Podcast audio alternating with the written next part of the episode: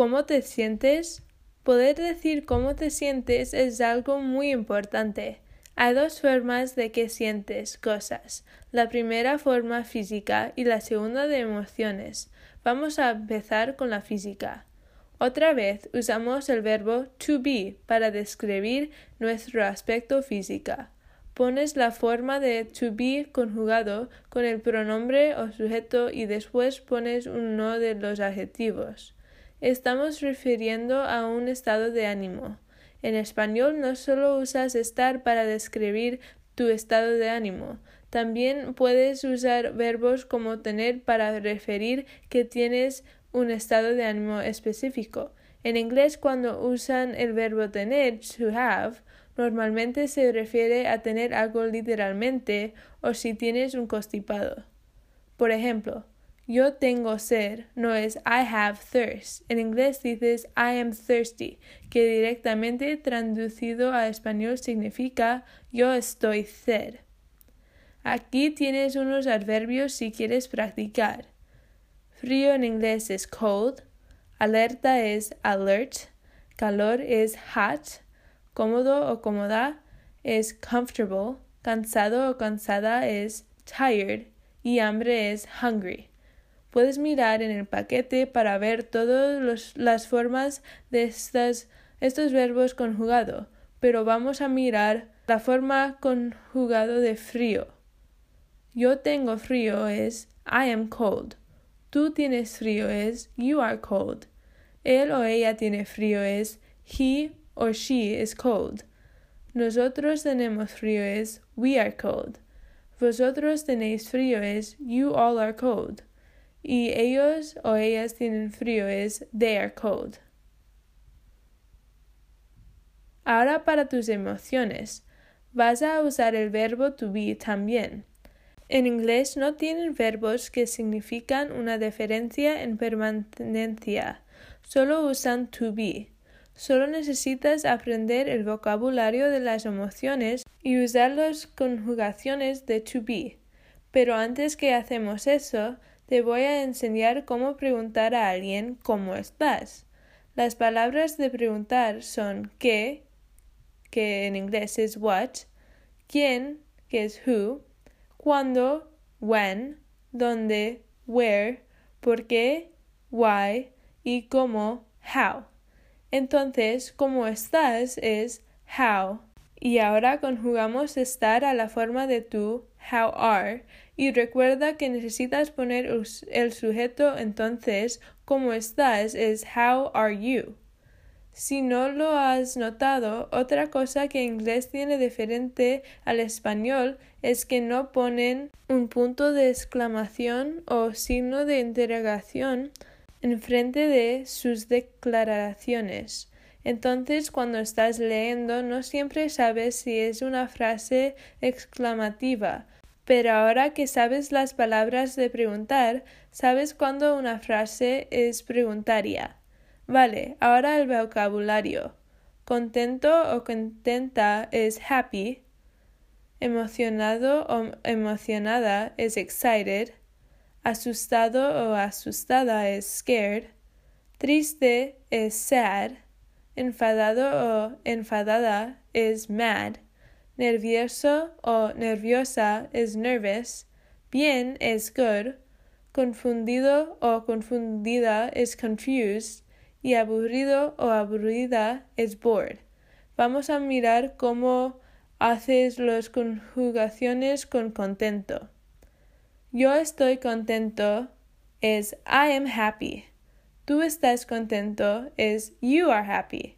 Él o ella está contento o contenta es he or she is happy.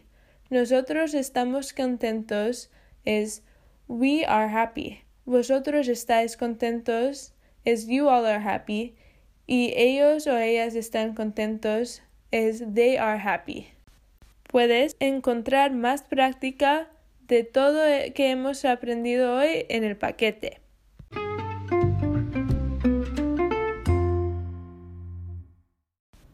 Comida.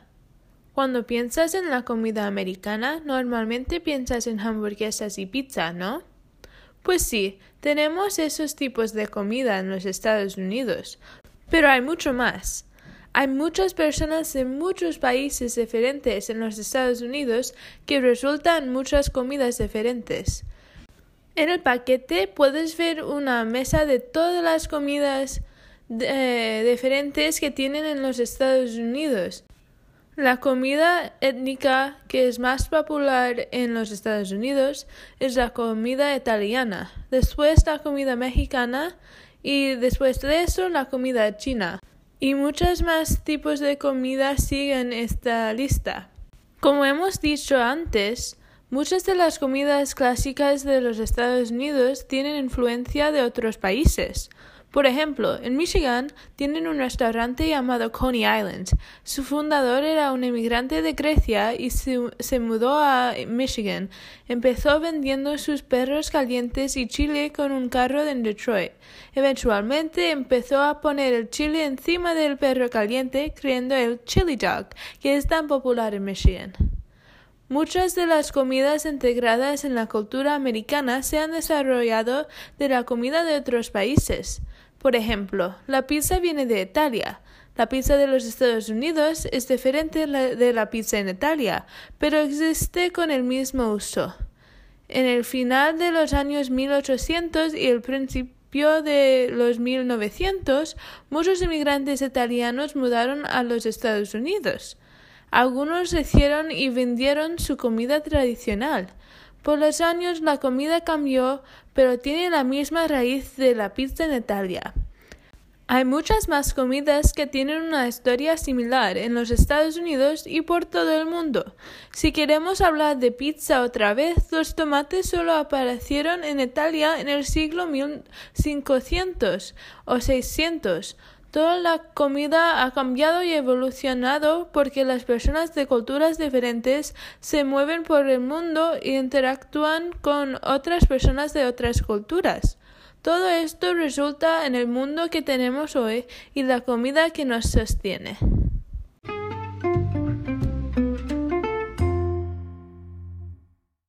Mantener tus tradiciones. Hay muchas tradiciones que puedes mantener después de venir a los Estados Unidos. Estoy hablando de las tradiciones más grandes como los días festivos, pero también las tradiciones más pequeñas como los hábitos. No necesitas parar de celebrar los días festivos. Celebrar no será lo mismo, pero estará bien. Como la comida americana, tus tradiciones van a evolucionar y cambiar, pero la raíz y razón será la misma. Otras personas han experimentado o están experimentando la misma cosa. Por eso, otras personas probablemente han encontrado soluciones para los problemas que han experimentado mientras practicaban su tradición.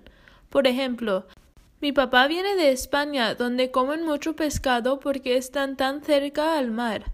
Donde vivo en los Estados Unidos, no estamos muy cerca del mar, entonces el pescado normalmente no es muy fresco y no tienen la misma cantidad de variaciones en las tiendas generalmente, pero hemos encontrado soluciones. Eventualmente encontramos unas tiendas que vendieron algunas de las variaciones en España. No pudimos encontrar todos los tipos de pescado, entonces si hay una receta que pide para un pescado que no tenemos acceso a, hemos hecho sustituciones. No es lo mismo, pero estamos usando lo que tenemos. Otra cosa puede ser que hay comunidades de personas de tu cultura en el sitio donde te has mudado a. En ese caso, probablemente celebran las tradiciones y días festivos también. Eso te puede ayudar a tener una comunidad y hacer los días festivos sentir como los que recuerdas. Si no sabes de una comunidad, puedes buscar sitios donde lo celebran por Internet. Por ejemplo, si celebras el, Día de los Muertos, puedes buscar si hay sitios que lo celebran cerca de ti. Al mismo tiempo, está completamente bien si no hay una comunidad cerca de ti. Eso no te debe parar de celebrar. Puedes celebrar con tu familia y si quieres invitar a vecinos o amigos si lo celebran o no. Haciendo eso puedes hacer tu propia comunidad. Vale, ahora para los hábitos. Si fuiste andando cada día, no necesitas parar de hacer eso. No sé qué hábitos tienes, pero mudarte a un país nuevo no te debe refrenar a hacer cosas. No estoy diciendo que nada va a cambiar, estás mudando a un sitio diferente, pero tú tienes control. Si quieres seguir haciendo algo, tienes la capacidad de encontrar una manera para sostenerlo. Todo no va a ser posible, pero encontrar las cosas que puedes mantener y seguir haciéndolo si es algo que consideras importante.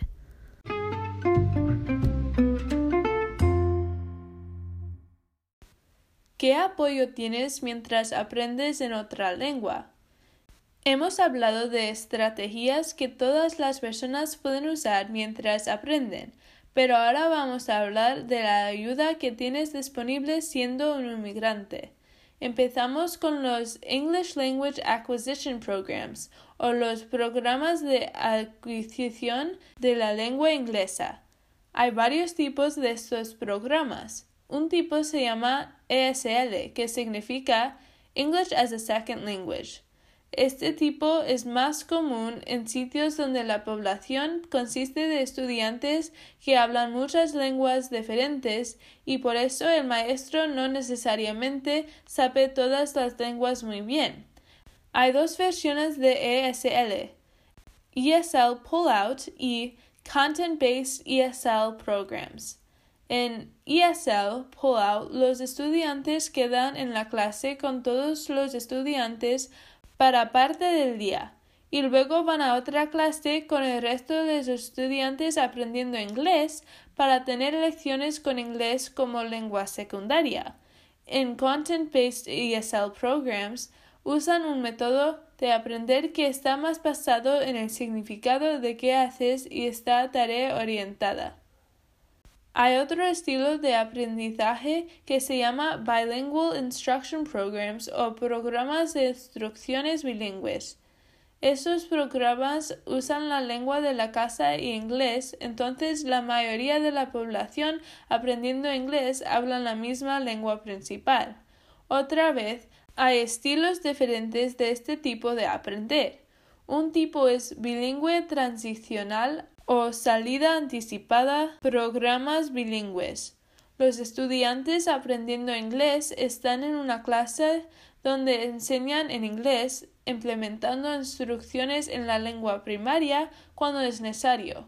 Normalmente esta técnica está implementada en la escuela primaria y los instructores paran de usar la lengua primaria después de unos años. El método de mantenimiento del bilingüismo o programas de salida tarde es similar al estilo anterior. La única diferencia es que siguen el programa en la escuela secundaria. Siguen teniendo partes de sus lecciones en su lengua nativa mientras aprenden la mayoría del tiempo en inglés. Finalmente, hay programas bilingües bidireccionales grupos de estudiantes aprendiendo inglés que hablan la misma lengua en casa y estudiantes que hablan inglés de su lengua primaria están en la misma clase. El porcentaje óptimo es 50 por 50 de cada grupo en la clase, y las instrucciones son en cada lengua con la misma frecuencia. Este método es continuado durante la escuela primaria y en algunos casos la escuela secundaria el middle school y high school. La técnica usada depende de la escuela donde vas, pero siguen varios actos como el Equal Education Opportunities Act y casos como Lau vs. Nichols que aseguran que recibes estos programas bajo la ley.